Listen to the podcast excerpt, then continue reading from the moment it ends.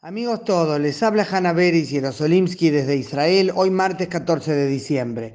Quiero compartir con ustedes algo muy especial que viví hoy. Un buen amigo, Ihab Shlayan, que es el primer teniente coronel cristiano en Tzahal, la Fuerza de Defensa de Israel, me invitó a un brindis que organizaba en el Ejército y el Ministerio de Defensa en honor a los soldados y efectivos cristianos en Tzahal, la Guardia de Fronteras y la Policía de cara a Navidad y Año Nuevo. Fue realmente surrealista. El evento se llevó a cabo en un centro comunitario en la ciudad de Nofa Galil, al lado de Nazaret, una ciudad de mayoría judía en la que hay cerca de un 30% de habitantes no judíos, numerosos cristianos y también musulmanes. Entre los cristianos algunos se presentan como árabes cristianos y otros simplemente como cristianos. Ese es todo un tema para tratar por separado en notas escritas. Pues llegué temprano al centro comunitario y en la explanada se iban juntando decenas y decenas y decenas de soldados, por cierto eran mucho más de 100 y hay mucho más que no llegaron al evento, numerosos hombres pero también varias mujeres, jovencitas, la mayoría con uniformes verdes, algunos con uniformes celestes de la policía, otros de la Guardia de Fronteras, uno de la Marina, Elias Carram, con ese uniforme blanco tan hermoso, de gran diversidad de unidades, con distintas insignias, todos hablando en árabe. Y yo pensé, si lo cuento al exterior, no me van a creer. Tzahal, la Fuerza de Defensa de Israel, son el marco más inclusivo del Estado de Israel.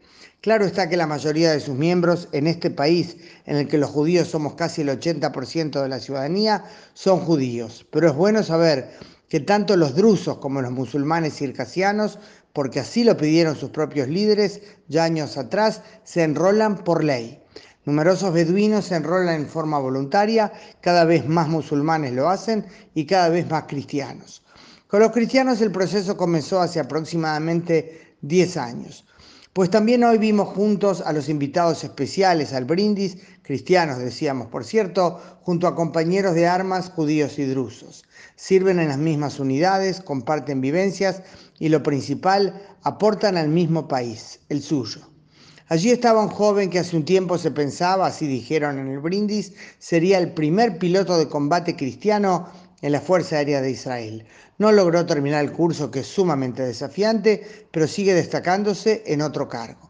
Había un sacerdote evangélico cuyo hijo estuvo varios años en Zahal, que hoy está abocado, él, el sacerdote, a lograr que más y más jóvenes cristianos se enrolen, aunque la ley no los obliga y el ya mencionado Yab Shlayan, el primer teniente coronel cristiano de Tzahal, una joven policía que fue elegida como la sobresaliente de su batallón, y un grupo de jóvenes de la aldea cristiana Fasuta con Mary Ashkar, de una asociación dedicada a promover el enrolamiento de los cristianos, explicándonos Mary que lo central, la motivación principal es el amor al país, su convicción de que en ninguna otra parte podrán vivir libres como en Israel el Estado judío. Y recuerden que muchos de ellos se identifican como árabes cristianos, aunque hay otros como Ihab, a quien ya mencioné más de una vez, se oponen terminantemente a esa definición, diciendo que las raíces son arameas y el hecho que siglos atrás haya llegado aquí la conquista árabe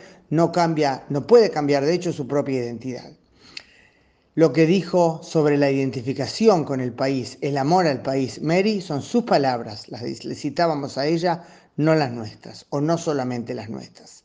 Tengo mucho para contar sobre todo esto y lo iré haciendo estos días en varias notas en Semanario Hebreo High. Termino con una vivencia especial. El acto finalizó como era de esperar con un símbolo.